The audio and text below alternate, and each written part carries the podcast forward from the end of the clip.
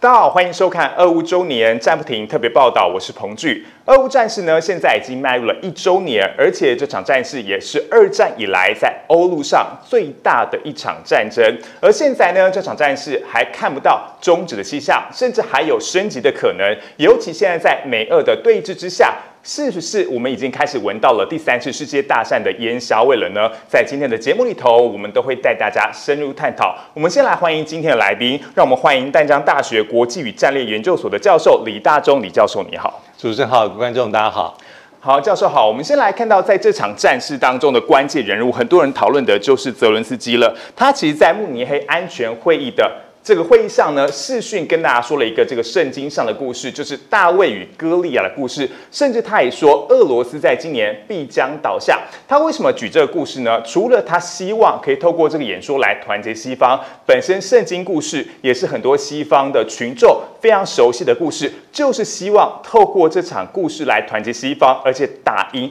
这场以小博大的战争。但是其实现在。这场战事也让美俄的关系陷入了一个僵持的情况。我们先来看一下关键的访问。Appetites of the autocrat cannot be appeased; they must be opposed. 美国总统拜登的东欧行第二站来到原本就安排好的波兰。他在华沙的演说中强调，乌克兰人屹立不摇，也不忘大力骂普京。President Putin's craven lust for land and power will fail.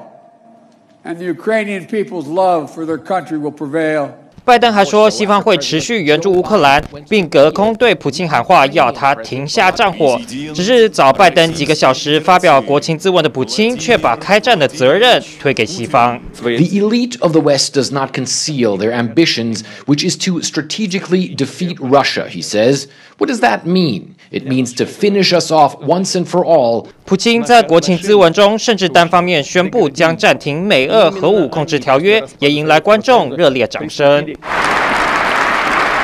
В этой ситуации Министерство обороны России и Росатом должны обеспечить готовность к испытанию российского ядерного оружия. Первыми мы, разумеется, этого делать не будем. 不过，普京滔滔不绝讲了将近两小时。俄国前总统梅德韦杰夫被媒体拍到频频度孤，意外成为焦点。另一个尴尬场面就是这个。Su questo anche penso che dobbiamo essere d'accordo.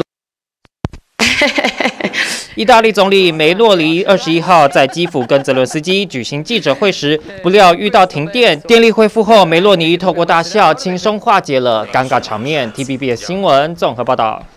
好，我们可以看到美俄领袖双方现在烟硝味越来越浓，但是其实在这个礼拜，大家都可以关心到，其实美国总统 Joe Biden 是惊喜了现身基辅，甚至在这场的旅程当中，他可以说是保密到家，他先搭飞机到了波兰，甚至搭火车到了基辅。由于维安的考量呢，在这一次的行程当中是列为极机密，甚至呢，当然去人家家里不能两手空空，他也带了军援的大礼，预计呢要提供五亿的美元军援。我们就要来请。教教授，其实现在俄乌战事，你可以看到，当然 Joe Biden 现身基辅，绝对是为这个乌克兰人或是整个西方阵营打了一个强心针，对提高士气是非常有帮助的。但是连带其实也让俄罗斯的总统普京可以说是相当的呃跳脚，相当的觉得不满。那你怎么看这件事？会不会激发了所以过去我们讲说哦，美俄都是在一个冷战或是新冷战的状况，有没有可能变成热战呢？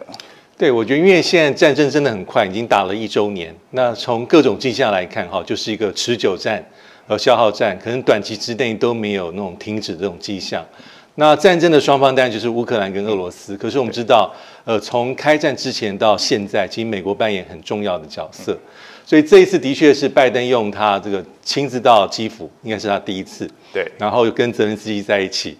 然后透过这画面的传送，再加上他在这个华沙的演讲，他应该是要传递很多的讯号。我觉得最重要的讯号就是，当然是力挺乌克兰。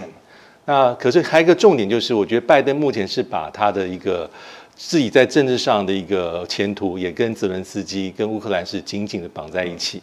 因为对拜登而言啊，当然这是他所认定的美国利益，必须要坚定去挺，而且他认为邪不胜正。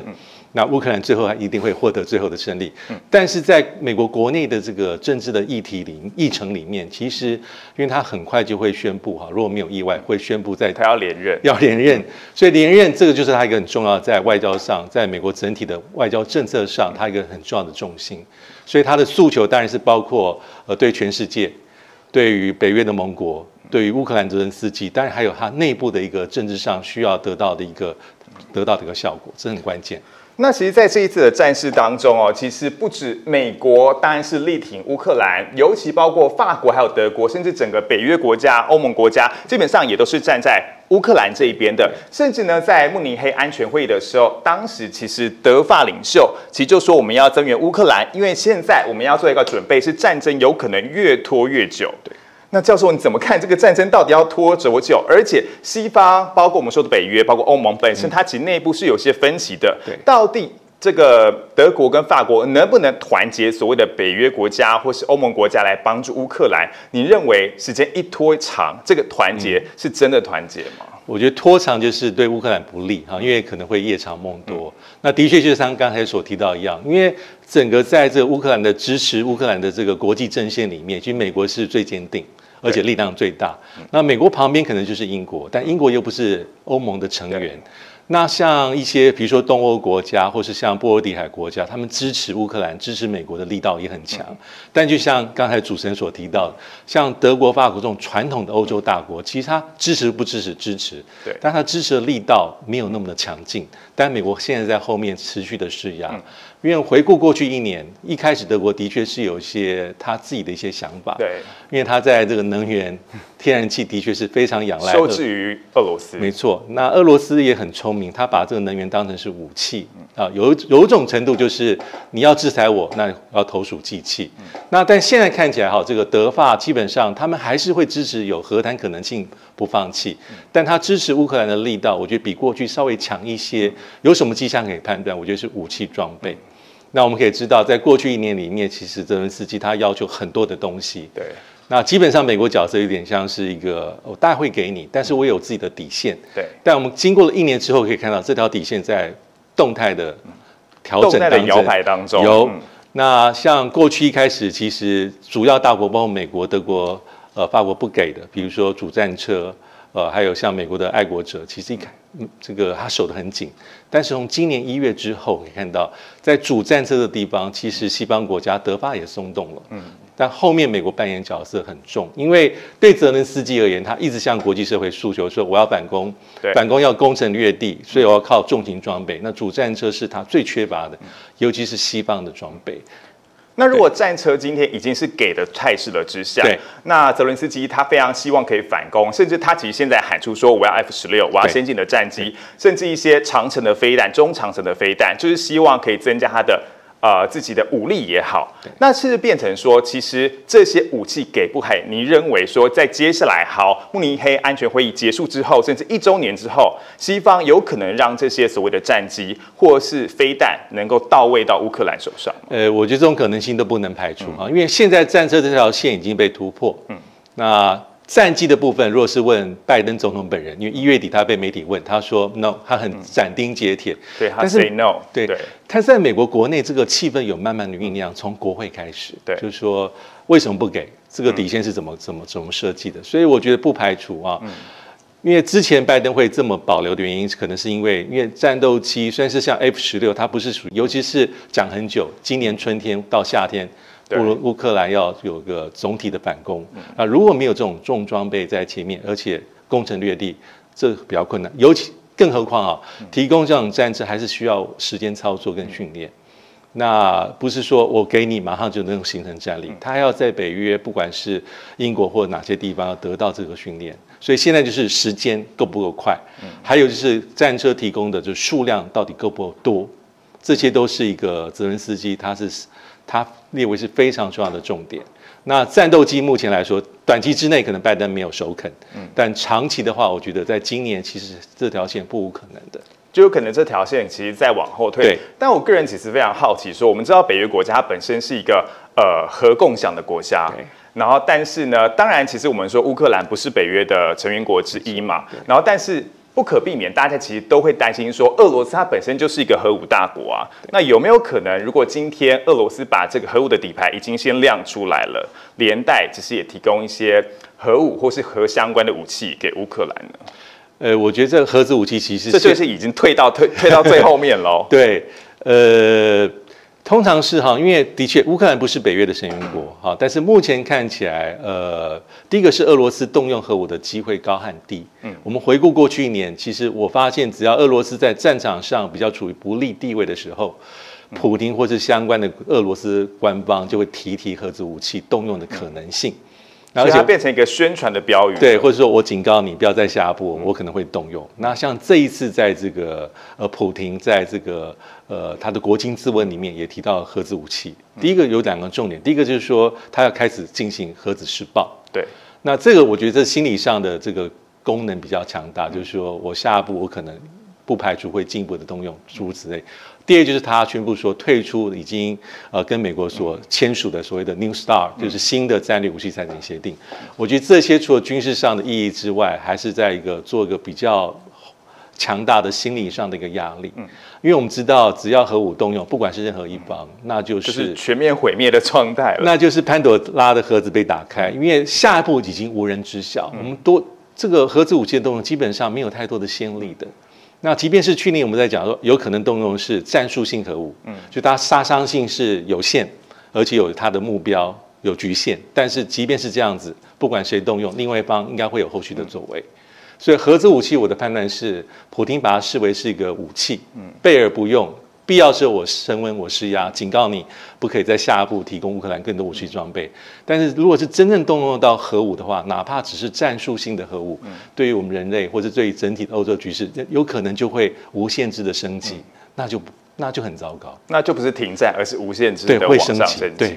但是其实我们来看到，回过去的一阵子来说，包括我们说乌克兰，它其实非常积极在团结所谓的。民主的盟国当中，希望可以当他自己的大后方，或是他自己的一个后备武力，甚至他的资源也好。但是其实现在他也向所谓的中国大陆喊话哦，他甚至直接泽连斯基非常明确的说，若中俄结盟的话，恐怕接下来我们要迎来的就是世界大战。甚至呢，他也说请求北京不要支持俄罗斯，希望北京政府呢秉持务实的立场，否则就有可能引发第三次世界大战的风险。尤其呢，中国大陆的外事办主。主任王毅就到了俄罗斯去，甚至呢，他也说他希望说，也许可以跟这个普京来聊聊所谓的和谈的可能性。虽然说俄罗斯的媒体说他们其实并没有讨论到这些问题。我想要请教教授的是哦，其实为什么现在突然泽连斯基要向中国大陆喊话？是不是其实现在中国大陆已经变成最关键的所谓的第三者的角色了？是，我觉得整体整个战争这样看下来，其实中国大陆角色向来是非常关键跟重要。那我们也知道说，中俄虽然没有那种正式的结盟关系哈，但是它其实在过去三十年啊，从冷战结束之后到现在，他们叫做战略协作伙伴。嗯，而且这战略协作伙伴在过去这么长一段时间是不断的推进跟发展。那再加上普京跟这个习近平，其实他们的关系是非常的密切。所以说，在俄乌战争爆发之后，对美国来说，我知道。美国说知道我不能够列解你，也不可能理解你，但是最大限度希望哈有一些底线啊，中国大陆你不能超越。最重要就是提供武器装备、军事物资给台面下的支持。对对，那这个。对俄罗斯而言，其实就像刚才所提到，他当然希望能够把中国大陆拉得越近越好。因为从这个战争爆发之后，其实美国动用他的一个全球的一个伙伴关系啦、好朋友去做经济制裁、做外交孤立。那对俄罗斯而言呢，其实我们也知道，它其实已经不是冷战时期的前苏联。对，那时候是可以讲是超强，而且跟美国是平起平坐。那现在我觉得冷战结束之后，俄罗斯国力是衰退。那基本上，它可以说是一个大国，但它已经不是超级强权，跟美国的位阶差非常多。那传统上会说，哎，俄罗斯即便的国际地位下滑，但它有几个法宝还在啊。比如说，第一个，呃，它的传统武力。嗯。但传统武力经过这一仗之后，很多人又开始有点怀疑了，还是打上一个问号了。对。那第二，它是核子大国，它的核弹头的数目其实跟美国不相上下。第三，俄罗斯的法宝是它的能源，天然气跟石油。所以这些是它的一个法宝。那美国现在要做的就是，我没有办法列解中俄，但是希望中俄大陆你不能跨越我们刚刚讲那个底线。那中国大陆已经到了所谓的要表态的时候嘛？不论是好，我真的是浮上台面，我挺俄罗斯，或者说我干脆反过来，好，我私下跟俄罗斯说，好吧，你就收手吧，就希望帮他至少，因为如果真的是上升到无限。战争的层次，那绝对是对整个欧陆，或是对中国大陆，甚至美国都是有伤害的。他们有可能反过来去说服俄罗斯说：“好，你就收手吧。”有这个可能吗？我觉得是，呃，对中国大陆来讲，他的立场其实没有变。从过去一年来看啊，我们如果注意看这次王毅在慕尼黑安全会议的这个演讲，里面又再次重申促和劝谈，对，就是说要和平方式解决。那还有就是尊重各国的领土独立跟领这个主权完整。意思是说，我对乌克兰也是如此。嗯，啊，而且中国大陆跟乌克兰关系其实并不差。嗯，那接下来，呃，中国大陆的立场就是我反对国际间的单方面制裁，它其实在暗批美国跟这个美国的盟友。嗯，那还有一点很有趣的就是，这次王毅的谈话里面，他有不点名带姓的批评美国，说在去年曾经有一度，和平方案已经在桌子上，但是因为美国把它压住了，把它压住，让这事情不能成真。所以我觉得这一次哈，其实我看起来中国大陆是要想要发挥比较积极的角色，包括像是呃这个习近平在呃周年的一些谈话，可能会抛出一个比较实际的，你认为和平解决的方法方案是什么？嗯，那这一点其实哈对俄罗斯来讲也非常的重视，因为他也不希望在谈和谈方案抛出来的过程当中，或是方案的内容里面，俄罗斯的利益有所减损。现在是俄罗，我觉得现在是中国大陆希望能够掌控主导权，多一些些扮演比较多的一个角色。因为按照美国、中国大陆评估，美国美国基本上大概是坚持续挺乌克兰，代表说战争可能是遥遥无期。所以等于说让俄罗斯走下台阶的那个台阶，可能就是中国帮他搬上去。对，我觉得他的角色会比较重要。对，因为老实说，现在欧洲各国已经很少听到在讲和谈了，跟去年来比的话。不过经过一年的时间呢，大家可以发现到。乌克兰没有想象中的这么弱，俄罗斯也没有想象中的这么强。在过去一年当中，现在俄罗斯要准备来调整他们的战术，一起来看。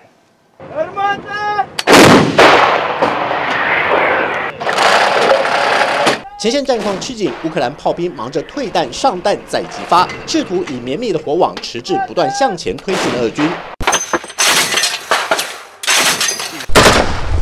两军正面开火，枪声不绝于耳。但是俄罗斯部队似乎没有撤退的迹象，也让乌东前线的守军直说，俄军的多波次进攻确实来势汹汹。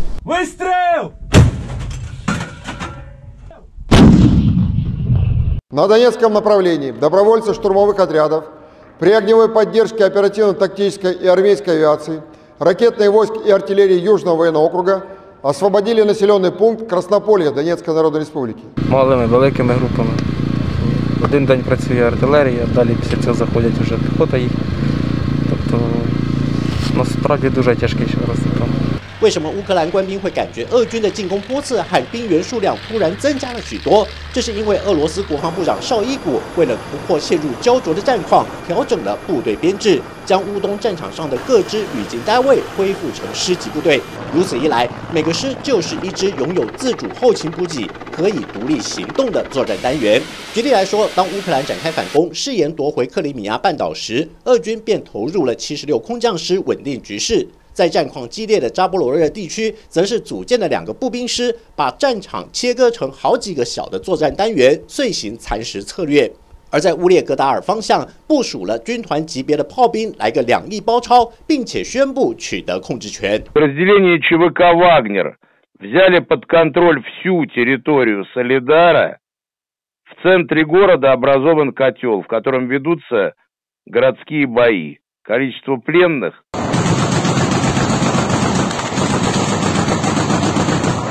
分军事观察家更这样形容俄军的变阵，就是瓦格纳军团切割战术的进化版，把大战场当成牛排一样，分成容易入口的小块，一点一点吃下去。反观人数和装备都不如俄军的乌克兰，尽管获得美国和多数北约成员国的支持，但是这些援助却比不过战场上的瞬息万变，也难怪乌克兰总统泽伦斯基会急得像是热锅上的蚂蚁。Непроста ситуація. Ворог збільшує свою чисельність, наші хлопці більш сміливі і треба посилена зброя. Ми передамо Конгресу, передамо президенту Сполучених Штатів від хлопців. Вдячний за їх підтримку, але цього замало. It is very true that the U.S. and uh, NATO and, and, and, and the other uh, Western allies are concerned that uh, as winter comes to an end and spring begins, that Russia will mount uh, a, a new offensive against Ukraine. 即便拜登已经拍板要援助乌克兰 M1 艾布兰主战坦克，但是在给予不给之间又显得不够干脆，还抱怨起德国为什么不先提供豹二坦克给乌克兰。 I mean, to be prudent, of course, is essential, but to recognize when your partner, meaning in this case Ukraine, has the ability to deal a decisive, decisive defeat to your opponent, and Russia is very much a, a foe of the United States. не хочет этого делать, не хочет использовать этот ключ. Наоборот, э, выбирает путь дальнейшего накачивания Украины э, оружием и так далее и тому подобное. 俄罗斯一口咬定，美国和北约就是鼓动战火的幕后引武者。同时，俄军调整部队编制和改变战术，并在乌克兰战场上取得成效后，西方阵营想要速战速决的渴望成为主流意见，更让原本想要撕掉代理人战争标签的美国和北约，现在是扮演什么样的角色，变得越来越模糊。TVB 新闻综合报道。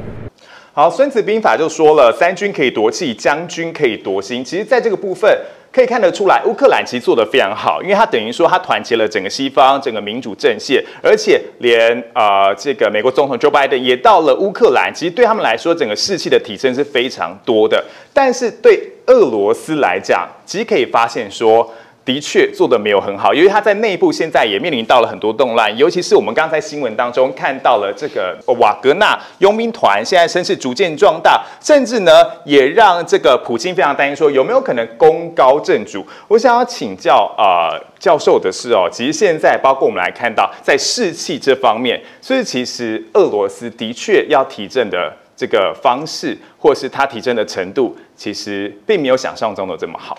对，我觉得俄罗斯从过去一年来看，哈，因为战争有分了几个阶段，你我们可以回顾一下，一开始二月初的时候，我觉得俄罗斯可能有误判，对。他可能真的是认为说乌克兰的这个力量是非常薄弱，他可以用以战逼和，兵临城下。包围基辅，嗯，泽连斯基就投降。对，而且当时乌克兰呃俄罗斯的这个这个军力也是贝多利分，他是多点同时进行攻击。他从乌东，然后乌南，甚至直接从基辅下去。但他他当时的兵力又非常有限，大概不足二十万在乌克兰境内。嗯，所以到后来呃这个俄俄罗斯调整打法，所以我们才看到说四月份有所谓的这个呃这个特别军事行动进入到第二阶段。那到五六月的时候，其实俄罗斯调整战法之后，他把它锁定在乌东作为攻击的矛头，有一些收获的啊。我们回顾一下北顿内茨克、利西双斯斯克这双子城拿下，可是到了七月八月以后啊，战局又扭转，因为乌克兰的武器装备很多到位，训练也差不多，所以开始做反攻。那的确九月、十月、十一月有斩获啊，包括这个南部的赫尔松。啊，还有这个东北部的这个很多地区，俄罗斯又把它吞下来的东西又吐出去。对。可是从去年十一月到现在，又进行到一个新的僵局。那俄罗斯目前来说，它是把它全部的这个主要的火力、军力是放在乌东地区，就是所谓我们讲的这个呃这个呃卢甘斯克对内对内斯克呃这两个地带去做想办法做推进。但是就像是我们这几个月很关心的几个地区，其实都成为绞肉区、绞肉机啊。就俄罗斯投入大量的兵力去做单点点到线的一个攻击，但基本上没有太多的一个呃推进，所以这是它比较麻烦的地方。那所以说，我们一从去年讲到现在，说你的大反攻到在哪里？一般会认为说二月应该有。对。但目前看起来，根如果根据一些呃西方的智库的评估，是俄罗斯在这个东部战线，呃这个顿巴斯地区的攻击的频率比较高。动员的这个兵力也比较多，但这是不是可以判定为是一个他发动的总攻？目前看起来又不得而知。这的确在春季的时候，大家有发现说，的确俄军的这个攻势，呃，有稍微比较多一点，而且比较强劲一点。但是真的要所谓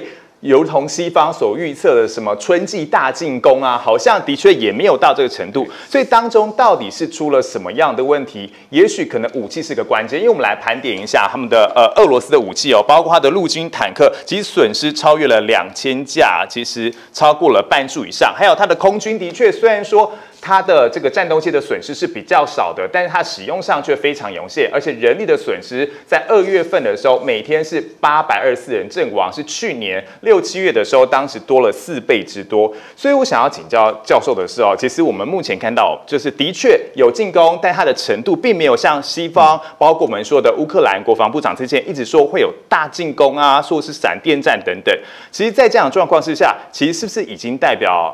呃，俄罗斯他们的军队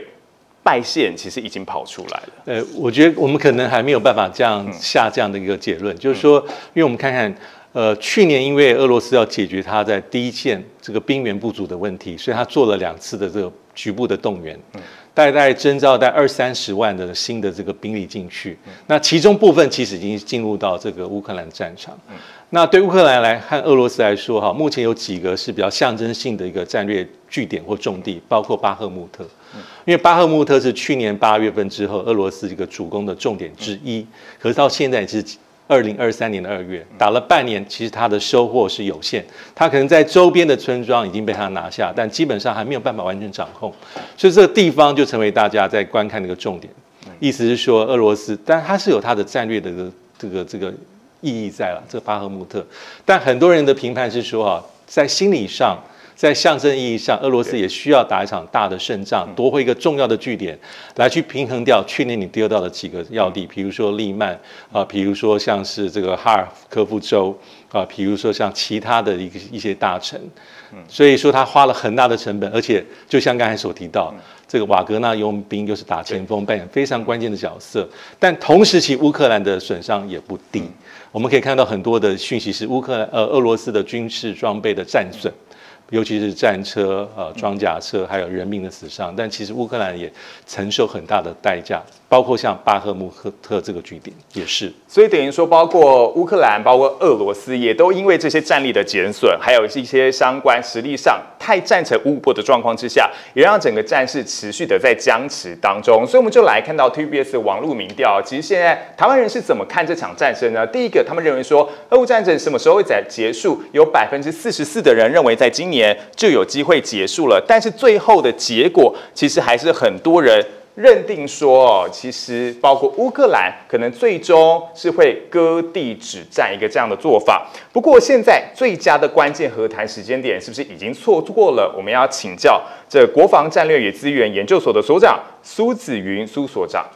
基本上，呃，最佳和平时间点真的已经过去，回不来了，呵。就是可能在去年六月、七月，也就是西方还没有真正大举那个，就是提供重装备给乌克兰的情况之下，我当时对莫斯科方面是相对比较有利的。那现在西方国家都已经呃各式重装备都已经进入乌克兰战场了。那泽伦斯基总统他也呃公开的说，呃他的目标是要收回这个克里米亚跟乌东区域。哦，那要俄国惩呃就是惩治战犯，就是发动战争的这个政治跟军事领袖，然后要赔偿乌克兰就是呃平民的这财产生命的损失。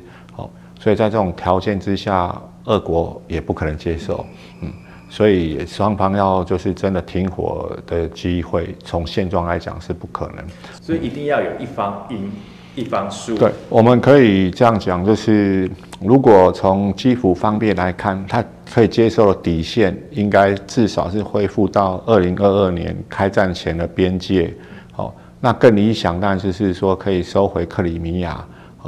那收回克里米亚挑战是比较大，哦，那要恢复乌东是乌克兰底线，所以这个是我们推估，哦，在乌克兰这个坦克大军到手之后，他会先向东攻击的主因了。最后就是大家比较关切了，什么时候战争会告一个，哦，就是说段落。我个人的评估是，第一个时间点一个 window，那就是这个时间之窗可能会在大约会在六月左右，嗯。也就是目前，呃，乌克兰的能力 （manpower） 已经差不多足够了，七十万人。但是它的主战装备战车还要等着到手，嗯，到手就是大概会在呃三月下旬左右，那接着进行编组投入战场，那开始发动反攻，哦，那这样的反攻如果一切顺利的话，应该会在五月呃中旬以前会收复乌东的区域，假设呃就是顺利的话。那在六月的时候是东欧是初初夏，呃，那时候呃如果可以告个段落是最好，哦，因为我们留学东欧大概都知道，像说在这种呃冬末春初的时候，地面是不适合作战的，嗯，那从夏天到秋秋末的时候是另外一段时间可以进行作战，好，所以如果六月没有就是俄罗呃乌克兰没有打出一个结果的话。那很可能就长期化了啊，因为现在等于是俄罗斯呃部队是最脆弱的时候，如果时间拖长，那俄罗斯的动员系统也会开始慢慢见到成效，重新生产新的战车，重新召集这个义务役的士兵等等，那这样子对乌克兰就不利了。所以乌克兰哦就是呃他呃就是应该要在今年的夏末之前完成一个战场上的清理，哦，那再进行这个政治上的一个谈判。所以，我们就要来看到，到底这场战是什么时候会结束之外呢？到底会用什么样的方式来结束？我们来看到美国智库这个兰德他们做出的三种可能的方案。他们做出的报告呢，是避免长期战争、美国政策与俄乌战争走向的一个报告。他们说有三种可能，如果要休战的话，第一个是俄乌要完全胜利，但是目前看起来，不论是乌克兰要胜利，或是这俄罗斯要胜利，这个可能性都是偏小的，因为目前在战力上，我们刚刚讨论战力跟这个士气上，基本上双方都是五五搏的状态。再来是有没有可能停战协议？停战协议呢，基本上其实也说是蛮难的哦，因为包括它是很难解决这个领土的争议，而且接下来就算停火之后，接下来政治在经济上面，还有相关的地缘政治上，也都会有一些长久的纷争。再来第三种可能性是政治协调，就是双方来坐下来好好的和谈。但刚刚我们听到所长说，其实基本上这样子的可能性偏小，因为最。大呃，最好的和谈的时间点基本上已经错过了，所以目前看起来这三种的可能性都偏小。但我想要请教教授是，您怎么看这三种的方案或是三种剧本，哪个是你认为最有可能的？我觉得我会认认为是啊，停战协议或者那种暂时性的停火的几率还是比较高，就类似南北韩那种做法。对，呃，要让俄乌双方任何一方取得绝对性的胜利，我觉得机会真的不高啊，因为双方都已经下了重本。嗯。那目前的战场是不是相持不下？要很戏剧化，在一年之内出现一个重大转折，俄罗斯败退，或是乌克兰完全攻城略地，我几率是低。那至于所谓的政治协调，就是有长治久安的方案，就是政治解决方案。对，目前看起来我觉得也难度颇高。为什么会这样说？因为第一个是看起来美国是不愿意哈，就是。有任何的这个很明确的谈判，嗯，那第二点就是说啊，从俄乌自己双方来看的话，基本上开的条件都南辕北辙，嗯，因为泽连斯基已经讲好几次说寸土不让，他连克里米亚都希望可以拿回来，他恢复二零一四年克里米亚被并吞之后的状况。但对俄罗斯而言，你看普京的讲话也非常的这个这个非常的确定，也非常的鹰派，意思是说他也不可能去把已经吞并的或是已经他认为是透过合法程序所新加入的领土完全退出来。那以这样看的话，政治的解决我觉得难度很高，所以比较可能就是在各定已经继承的事实里面，暂时性的停火，暂时性的休兵，目前暂时性的巩固现状，这个几率是有。但是这种暂时性的停火，它毕竟不是一个最终解决之道，你可以是比较临时性的。那我我认为是比较好状态，状况顶多是如此。所以就如同教授的说法来看，其实现在大家也都在猜说，有没有可能干脆这个乌克兰有百分之二十的领土现在是被俄罗斯占领的？基本上，其实有没有可能就维持我们说乌东可那个地方，还有克里米亚是归给这个俄罗斯，就是以这样的方式来进行停火协议？对这种这样的基于这样的基础的停火协议的几率是有啊，但是我想泽恩斯基还是有一些他内部的一些压力，啊，因为主权领土这个东西都是最敏感。那他身为总统嘛，那在宪法上他是国家主权的这个维护者，对，所以你要如何向老百姓做说明，说这个东西我们可能暂时不想它，也比较困难。但是假设是个暂时性的这个停火，我觉得几率还是有。但我会这样判断说，可能还是战争还是会慢慢的这样走下去，只是不会有很戏剧性的一个结果，说谁胜谁败。那可能未来我们这二零二三年，但状况比较多，比较好状况就是先大家先先先暂停暂停一下嗯。啊，让这个人命的死伤不要再升高。嗯但后面我觉得还要看，也要看美国的一些想法跟态度。不过现在目前看起来，其实呃，如果久战这个战事持续下去，继续打也是有可能。但有没有可能说战事再度升级？像是我们说，包括在呃美国跟俄罗斯两个国家其实都这么强劲的对抗的状况之下，甚至再往上升级，就是达到我们说的第三次世界大战，或是达到世界大战一个这样子的规模。呃，或是把这个区域性的战争再扩大，整个欧洲啊，或是中国大陆，有可能吗？我觉得目前看起来几率是低哈。如果要进行所谓第三次世界大战，那过的那个门槛就叫做说美国跟北约直接参战。对，因为我们可以看到，从战争爆发到现在，即便是拜登什么都做了，北约也很大方，什么几乎该给都给，除了那些底线以外的东西以外。但是他谨守的条件就是北约的士兵啊，基本上还有北约的这武器装备，他并没有直接进到第一线跟俄罗斯作战。嗯，那这就是为什么目前为止还可以避免所谓的第三次世界大战主要的原因。但如果是那条线跨越，或是有些灰色地带被突破之后，那个状况就比较难说。假设是真正进入到第三次世界大战，以目前双方都是核子大国来说，那也不太能够排除所以动用核武。所以这些都变这个变数都很高，或者说假设哪一方率先使用核子武器，即便是战术性核武，那也可能让目前的状况升高到进入到第三次世界大战。所以那条线目前拜登跟北约目前是守住，就是我大量的给东西，呃，情报的分享啊，其他的一些军援、外交、经济制裁我都帮你。那禁航区我不行，因为禁航区可能就跨越那条灰色地带。但除此之外，美国能做大概都做了。所以等于说给武器但不给人，所以说大家可能会认为说这一次的态势可能跟一战之前的这种呃各自站队然后拉兵结派的态势有点像，但是最大的差别就如同教授说的，其实就是人有没有进去到所谓的战区或是参与这场战事，就是当中最大的差别了。但是我们要来看到，其实现在哦，大家会想要讨论的是二零二四这一年，今年是二零二三，但是二零二四其实对包括台湾或是美国甚至俄罗斯都是一个非常关键的年份。尤其我们先来讨论美国，美国为什么二零二四关键？因为它马上就要总统大选。我们刚刚也提到说，其实 Joe Biden 他是希望可以争取连任的，但是很明显，这场战事基本上是对美国不利的。如果这个战事持续再拖长下去的话，我们同样要来看到一个美国智库民调，是兰德公司他们说的。他说，如果这个战事继续拖延的话，美国是无利可图的。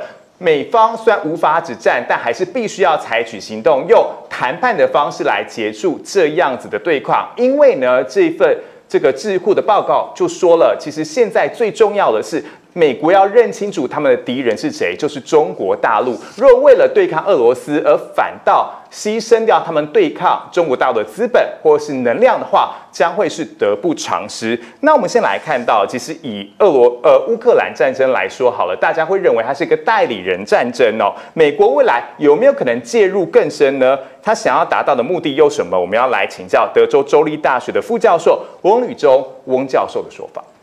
一开始大家会认为乌俄战争会是代理人战争，主要的原因是因为考虑到过去美国跟俄罗斯的强力的竞争。可是其实呢，如果说真的要说代理人战争的话，这场战争大概打到前期，也就是说俄罗斯在遭受到这个战争战场上面的不顺利之后，其实代理人战争的目的就已经达成了一大半。所谓的目的达成一大半，是指如果美俄之间真的是为了军事上的制衡，美国要协助乌克兰，透过协助乌克兰把俄罗斯的军事实力打打退，或者是让它消耗许多的话，其实这场战争呢，美国的目的已经达到了。那如果再再往下走的话，也就是说这场战争继续延续下去，美国的目的就会逐渐的消退，也就是美国其实不会再在这个乌俄的战争当中得到更多的好处。其实这也是为什么最近已经传出美国的政府，尤其如果看美国的内部的民意哦，已经开始在怀疑美国还需不需要再继续对乌俄战争提供大幅大力的援助。这也是回到刚刚至于的问题，美国会不会介入更深？其实美国在过去这一年已经介入很多，现在已经在考虑要如何的收手，如何的想办法让自己的资源能够退回到美国可能现在更关注的所谓的美中的大竞赛当中哦。所以乌俄战争呢，我们可以推测的是，虽然它现在是一个僵局，可是这个僵局恐怕在最近会出现一个比较大的一些波动，也就是俄罗斯可能会发动，也受到了压力，所以俄罗斯可能会发动一场比较大的攻势。而乌克兰在这一场大大攻大的进攻之后呢，是不是还能守得住？如果在战场上真的没有办法达成这个理想，就是守住或者是收复城池的话，我想乌俄战争很有可能在二零二三年的前半年会出现一些重大的转折。那美国呢，如同我们所说的，对于外界认为它是不是代理人战争，我个人认为它支持盟友的效果已经达到，让俄罗斯承受到一些损失，甚至俄罗斯在未来的十年、二十年都必须要承承受经济上面的一些呃一些衰退的目的已经达到了。所以这场代理人战争，真要说代理人战争的话，其实早就在前半年就已经差不多是结束了。现在美国已经逐渐在考虑要不要退场了，已经看到包括美国国会，美国国会当中呢，因为我们知道两党的竞争，共和党啊在目前的针对乌俄战争的支持已经开始出现了一些变化。美国最新的民调哦，其实共和党的支持者现在呢超过半数以上认为乌俄战争这场战争，美国给的军事的军事的资源或者经济资源已经足够，甚至是太多了。换句话说，如果我们只看看美国的民意，已经可以看到很明显的民意在转向，民意的转向也会造成美国的办呃政治人物开始在行动上转向。这也是为什么我们会说乌俄战争呢？这场战争虽然美国表现的是。强调的是会持续的支持民主盟国，持续支持乌克兰，但是我相信也会开始给乌克兰一些压力，让乌克兰呢在战场上必须要拿出一些成绩，或者必须要做，必须要展现出真的有非常明显的胜算，否则要西方国家不断的支持，难度是非常高的。而且我们也现在开始逐渐看到了，美国会把重心呢压注在中俄之间的关系。我们可以看到美国呃呃国务卿布林肯也特别去强调，或者甚至。是比较言辞的警告，警告中国不要给予俄罗斯太多的支持。我们可以看到，从这样的一个解读，可以说，美国其实在对中国施压。美国其实把重心逐渐的在乌俄战场上面呢移移转到所谓的中俄关系，甚至逐渐的移转到美国跟日本、韩国如何来制约中国。我们从这样的一个变化，再加上美国的民意，其实已经蛮蛮明显的。这场乌俄战争恐怕在呃继续持续下去，对美国并不是有利的。所以美。国在外交政策上会逐步的转向，而现在我们可能在二零二三年的下半年要更关注的会是整个亚太地区的局势啊。那当然，其中包括了美国的选举、台湾的选举，都会是整个亚太地区局势这个转转变的一些关键。好，如同这个教授所说的，基本上现在在美国的民意来说，他们希望说，哎，美国可以慢慢的抽离这场战事的状况之下。其实民意基本反映上的，可能就是未来 Joe Biden 的这个什么选举的支持度来说的也好。那教授怎么看？其实这场战事跟二零二四的美国总统大选有什么样的连结跟可能的走向？对，因为目前拜登把视为这个俄乌战争哈，要支持乌克兰，视为是他最重要的外交政策之之一。对。那的确像刚才所提到，呃，所有的政策后面还是要有一个民意的支持，当然会有的领导者在前面带头的效果。但对乌克兰来说，他现在比较担心的就是所谓的乌克兰疲乏症。嗯，因为战争打了一年，而且老实说，美国的军援带拜登在批了二十多次，数目也是非常大。嗯，那还有再加上经济援助，还有再加上是要维持乌克兰政府的运作，所以乌克兰会求援，像是呃欧洲联盟。还有像美国这样的国家寻求帮忙，但假设这个支持是永无止境的话，你久而久之，其实民意可能会被削弱。我们从过去一年美国的民调，大家有看到这样的一个迹象，就是即便是现在支持乌克兰，美国民意还是主流，但如果它跟一开始比起来，它是有点松动的这种感觉。所以对拜登而言，他也有他的一个急迫性，就是我支持你，但假设你不能够在这战场上有比较明确的一些。更好的一个表现的话，那也很怕是说这个就是战争的这个结束变得遥遥无期。那对拜登，他已经跟他的政治的生命跟乌克兰某种程度是结合在一起，捆绑在一起，也是比较不利的状况。那再加起来，就像刚刚讲，慢慢要进入到美国总统大选的时程啊，包括拜登要自己宣布说他竞选连任。那其实这个议题已经目前已经是共和民主两党攻防的焦点，对，已经是了。嗯因为我们看这几天，包括像是德桑提斯这个共和党的这个佛罗里达德达州的州长都有出来批评拜登。他的讲法是说，你飞了老半天到半个地球之外去乌克兰，但是你有没有不关心像目前的边界美墨边界的一些非法移民、非传统安全的威胁？他们用这样的方法去攻击拜登，那川普其实也。不甘寂寞，他也同样也是说，再这样下去，美国会进入到第三次世界大战哦。有些好战主义者要把这个战争把美国整个赔进去，但基本上民主党人会比较支持拜登的一个决策。那共和党人也有一些总统候选人，比如说海利啊，就前这个在川普时期驻联合国大使海利，他基本上也是支持。所以可以想，可以预见，就是在整个大选的过程当中，在外交上，乌克兰是一个重要的一个。彼此攻防的焦点，在美国各候选人，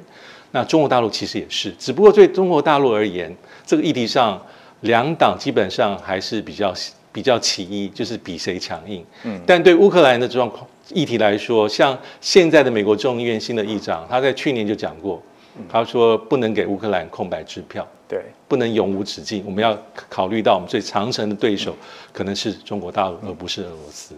但教授，我其实蛮好奇的，就是说，当然我们说美国其实现在未来的走向似乎是慢慢走向一个孤立主义，但他为什么会让自己呃这么涉入所谓的乌克兰战争，而不是一个保持距离、远远的支持呢？对，呃，我自己的观察是说，美国大概也不太可能完全推到所谓的孤立，只是是说。它的资源有限，它的重点要放在什么地方？策略性的使用。没错，没错，就是说，以拜登目前来说，哈，他的在美国的战略竞争对手定位就两个国家，一个是中国大陆，一个是俄罗斯。那所从拜登最近所公布的一连串的政府文件来说，他其实就是这两个是我们战略竞争对手。嗯，但其实。这个还是有所不同。俄乌战争很急迫，所以俄罗斯是非常急迫的威胁。我要想办法去遏制俄罗斯影响力。但当拜登政府提到中国大陆的时候，他会很明白表示说，中国大陆是目前当今全世界唯一具有意愿跟能力去改变国际秩序的国家。后面的潜台词就是，中国大陆你是唯一有能力去威胁我的繁荣。领导地位跟安全的国家，所以我要对你是长期的关注，嗯，而且在长期的战略竞争里面，拜登讲很多次，要能够美国要能够胜出，所以短期间之内，俄罗斯的威胁迫在眉睫，但是总会过。长程我要把所有的资源要应付中国大陆的崛起，跟对我美国的造成的挑战。对，接下来就是牵涉他自己本身的，包括应对的资源，还有分配，到底要在。哪些的国家应对上是非常重要的？那我们再来看到就是俄罗斯，因为俄罗斯的确马上也要面临到了二零二四年的。这个总统大学，当然在过去的一年当中，还有这场战事当中，大家对呃普京的健康状态有非常多的想象。有一说他可能离海，没有办法理性决策，当然这是很难去证实的。还有呢，他会不会接下来要面临到的是政变？因为在这一次，就算现在俄乌战事还是持续在僵持当中，没有所谓的很明确的胜负，但是的确他在一开始没有办法就是推进这个战事的状况之下，也让他个人的政治声望其实是往下滑的。那二零二。是大家开始在猜的是他会不会参选？如果参选的话，他其实有可能是担心说，如果在之后政权轮替之后，他可能会被秋后算账。如果不选的话呢，其实，在他们国内的这些精英派也很难支持他。我想要请教教授，很明显在这场战事。大家可能会认为说，虽然说俄国目前还是趋于劣势，但是他的确有所谓的输不得的压力，因为这是牵扯到他自己国内的政治声望还有声浪。那如果他赢了，这个呃，普京可能会怎么样？输了会不会有可能导致俄国整个分崩离析呢？对，就像我们刚才提到说，对拜登而言，哈，乌克兰战争是已经是他很重要的一个政治上的一个目标。对，那某种程度上，他也跟乌克兰绑在一起。那其实对普廷而言也是如此，因为他是战争的发动者，所以开弓已经没有回头箭。对，那的确他的当他的表现不如预期的时候，这俄军的攻势，所以国内的质疑声音就会慢慢的浮现。但是是不是具体有到说有政变的危机，就是很难做判断啊？因为我们过去一年有很多类似的一些新闻传出啊，不管是健康，不管是里面的精英对他有不同的意见，有不无可能要。发动要推翻他的一个所谓的政变，但到目前为止还并没有很明确的讯息可以展现。所以对普尼而言，我觉得目前最大的关键是你第一个是战场上，嗯，你假设还是这种相持不下，对俄罗斯来说也是一个很危险的状况。那第二个就是你有没有办法在已经一年了，嗯，西方国家自愿性的制裁同盟对你。大概是几乎是全方位的，嗯，从能源到经济的制经济的制裁到怎么财产的冻结、旅行的禁令，你有没有办法去守住俄罗斯的国力，不是很快的消退，这是你的关键。那第三就是在战争里面哈，一般俄罗斯老百姓的生活有没有受到重大的影响？对，如果有的话，对他来说是非常不利。有没有可能重演？如果一般的人民受到重大的这个生活影响啊，有没有可能重演所谓的二月二月革命？我觉得目前来说，好像还没有看到这么很明确的迹象。就是说，的确我们在过去一年里面会看到一些零星的，嗯啊反普廷，对，或是反政府的一些，但他没有汇流到一个很大的声势。我觉得目前还没有真正的串联在一起。当你说要有那种革命或是反政府、反普廷那种声浪很高的时候，应该是要遍地开花。嗯，比如说各大城都有这样的示威活动，嗯，然后可能是没有办法压制，这才有可能对普廷的那种领导地位跟威望。权力基础造成很致命的影响，但目前看起来，我觉得还没有到那个地步。嗯，但是长久来说的话，因为国际制裁有个特色，就是它不是一天一夕一夜之间就可以造成影响，所以它的长尾效应是非常非常厉害都是滴水穿石。嗯，那很难马上奏效，否则的话，国际制裁这么多国家，北韩有任何的改变吗？没有，北韩被制裁了二十多年，嗯，没有改变过。那所以西方国家对俄罗斯的制裁，即便很多地方是打到痛处，嗯。但可以看到都没有到最极致，所以假设俄罗斯能够挺过一阵子，而且目的确目前看它的经济表现，的确不像一般一开始所预期有受到重大严重的打击，它还撑在那边。所以二零二四的所谓的总统大选，俄国的总统大选，我们还有机会看到。普京出现在所谓的这个竞选名单里头我觉得他的权力持续一阵子，我觉得机会不低耶。目前看起来真的机会不低。虽然声望下跌，但是基本上我们二零二四还是有非常多非常这个普京的戏份所在。我觉得还是有他的一定的角色，才不能很乐观说他一定会如何如何，真的不能，好像我们也没办法这样奏下判断。但是其实，在这一次的战事当中，大家其实也会呃听到一句话，叫是“今日乌克兰，明日台湾”这样子的一个说法。我们再来看到 TVBS 的这个网络民调啊，其实有六成民众非常担心，说会不会有可能复制所谓的乌克兰战事在台湾呢？而且有百分之六十二的民众是认为非常担心，但是同样有百分之三十四的民众是觉得还好，他们并没有担心。但其实，在过去，大家其实一直都会说所谓的。乌克兰战争的外溢效应，不仅是日本非常担心，其实台湾自己本身也有所谓的危机意识啦。甚至其实有一说是，其实中国大陆是把乌克兰战事当成一个攻打台湾的范本，或是他以这样子当做一个 demo，再做一个观察，还有他自己战术上的调整。那教授您怎么看这件事情？我觉得乌克兰这场战争哈，爆发之后到现在，不管是对俄罗斯、对中国大陆、对美国，甚至对我们自己，都有一些。呃，启发也好，或是经验也好，但是能不能把两者完全并论，又很难说，因为有同有不同。嗯，如果以军事上来讲的话，不同地方就是乌克兰的土地面积是台湾二十倍，对，它很大的战略纵深，那它的领土接壤非常多的国家，对俄罗斯可以直接长驱直入。嗯但是另外一方面，西方国家的支持、支援、后勤的装备的源源不入也比较容易。但是我们是毕竟是个岛，所以也很容易被。被隔绝、被封锁，在防卫上可能有我们的优势，但是在当其他国家如果是美国要给台湾实际的支援的时候，同样面临到这样的地地理上的一个屏障。那我觉得这场战争的确像很多人所讲，对北京来说当然也会在旁边看，就是说发动场战争取得获胜可能没有那么容易，而且这一次等于是示范一次西方国家跟美国如何是不直接开战。我光透过提供源源不断的输血。军援、经济的援助，我可以让乌克兰挺到现在，而且某种程度上还做到反攻。嗯，这也可能会让很多国家做思考。那我觉得对台湾的效应是非常复杂的，就是说我们可以看到，哎，战争不是说永远不可能发生，是可能发生。嗯，但是在画面上、新闻画面上看到战争发生之后，其实非常的惨，嗯，惨痛惨烈。对，就是可能会让我们有不同的思考，就是说要做好准备，嗯，但与此同时也要想尽办法去避免到最坏状况的来临，就是有有实力很好，才能获知和平，但是应该要想尽办法去谋求基本程度的稳定。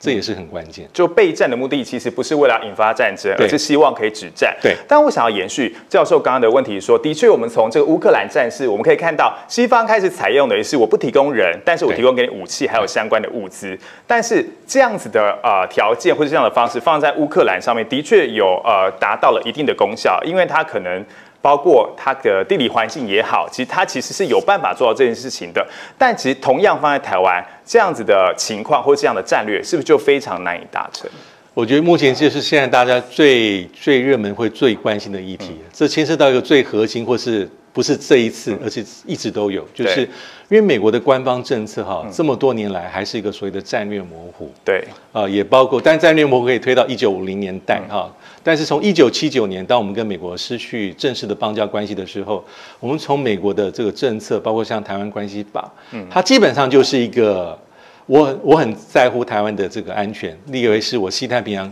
重要利益的一环。对。但假设有那个不幸的事情发生的时候，他只讲说啊，按照宪法的程序，美国总统通知国会采取适切的作为。嗯。那这所谓的战略模糊，就是说我不讲我要怎么做或如何做，以此来提升对于北京的一个贺阻能力。嗯，但是我们看拜登执政到现在才两年多，他至少五次提到这方面的一个讲法，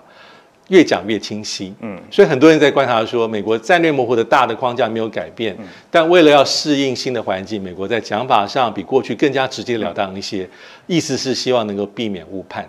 但即便是如此哈，我觉得大概没有人百分之百有把握说，假设很不幸台海爆发冲突，对美国一定会如何如何做。我觉得目前来说都是有还是有很大的一些变数，因为这牵涉到美国行政领导者一个实际的判断，还有这个冲突的这个这个这个这个这个面向到底是如何如何。所以变数还是非常非常多。嗯，对。那延续刚刚教授说，您刚刚提到说，其实美方在把论述这件事情上，不断的往所谓的可能我们以前认为说比较模糊的方式，开始往这比较清晰的底线。来做推进，或是来做延伸，但是其实，在这样子的框架之下，会不会也导致所谓的我们二零二四？我们一直提到二零二四这个年份，是因为觉得，包括在美国，还有在中国大陆，甚至是俄罗斯、台湾，都是一个非常关键年份。您怎么看这一次的战事有没有可能影响到台湾的二零二四的总统大选？对，我觉得尤其是去年这个八月份之后，这个裴若曦众议院议长来台之后，嗯。那我们可以看到，这个北京发动呃针对台湾的军演，嗯，那又尝试在做所谓的新常态，在军事上，呃，保持一定程度压力，而且对台湾的压迫可能比过去更强一些些，嗯，所以这些都是一个我相信对我们内部民意来说都是一个考量的重点。那通常在这个所以以台湾而言，假设我们的总统选举里面，嗯，可能像这些比较牵涉到台海整体的安全的。啊，或是美台关系，或是两岸的情势，都会被大家视为是一个民众会比较关心的重点。但我刚刚也讲到说，看到乌克兰的案例之后，其实它的效应是很复杂的。对，对每个人的感受可能都不同。那可能有过去很多人说战争不会发生，那现在赤裸裸战争就发生在我们面前，在全世界的眼球底下。嗯，有这么久，多久没有打这种很比较全面性的？一种比较那种高强度的战争，那又一次在我们面前展现。那另外一方面可能会思考很多哈，如何能够在呃维护我们自己啊，强化我们自己实力之下，能够尽可能去免掉、避免掉最坏情势的发生。嗯，当然也是老百姓可能会考虑的重点。但是也老实说，目前我觉得台海形势的复杂性，嗯，或者是说台湾的我们的看起来我们的这个地位啊，有点水涨船高哈，是哎台湾。被拿到台面上来做讨论，而且看起来是国际关注的重点，不是只是政府而已，媒体也是。但我们要搞清楚，就是它大的氛围是什么？我觉得大的氛围是一个美中进入到一个很尖锐的长期的战略竞争。那再加上过去五六年以来，哈，从川普任内，哈，他大概美国有一个内部有一个比较慢慢慢慢慢慢累积的一个共识，或是一致的比较同仇敌在敌忾的一个看法，就是对中国大陆的负面观感在强化当中。那再加上中国大陆是最有可能挑战美国领导地位的这个上升中的强权，所以在这样的关这样的大的氛围之下，就台湾很容易就进入到美国的政治人物精英两精英啊，两党国会的眼球当中，所以会把是是对台湾的好更多的资源。或是更愿意理解台湾，视为是一个大的美中竞争下面的一环，嗯，所以这个是个大的一个氛围，我觉得我们也要同时去做理解，会比较得到比较全面性的一个思考。对，没有错。其实包括俄罗斯战争，还有跟这个台湾的战事，的确不能类比，因为它的确有些相像跟这个不同的地方，但是一个非常重要的一个目标，当然就是备战。但是呢，也希望不要引发这样的战事。我们在今天非常谢谢教授来给我们精细的解析，谢谢。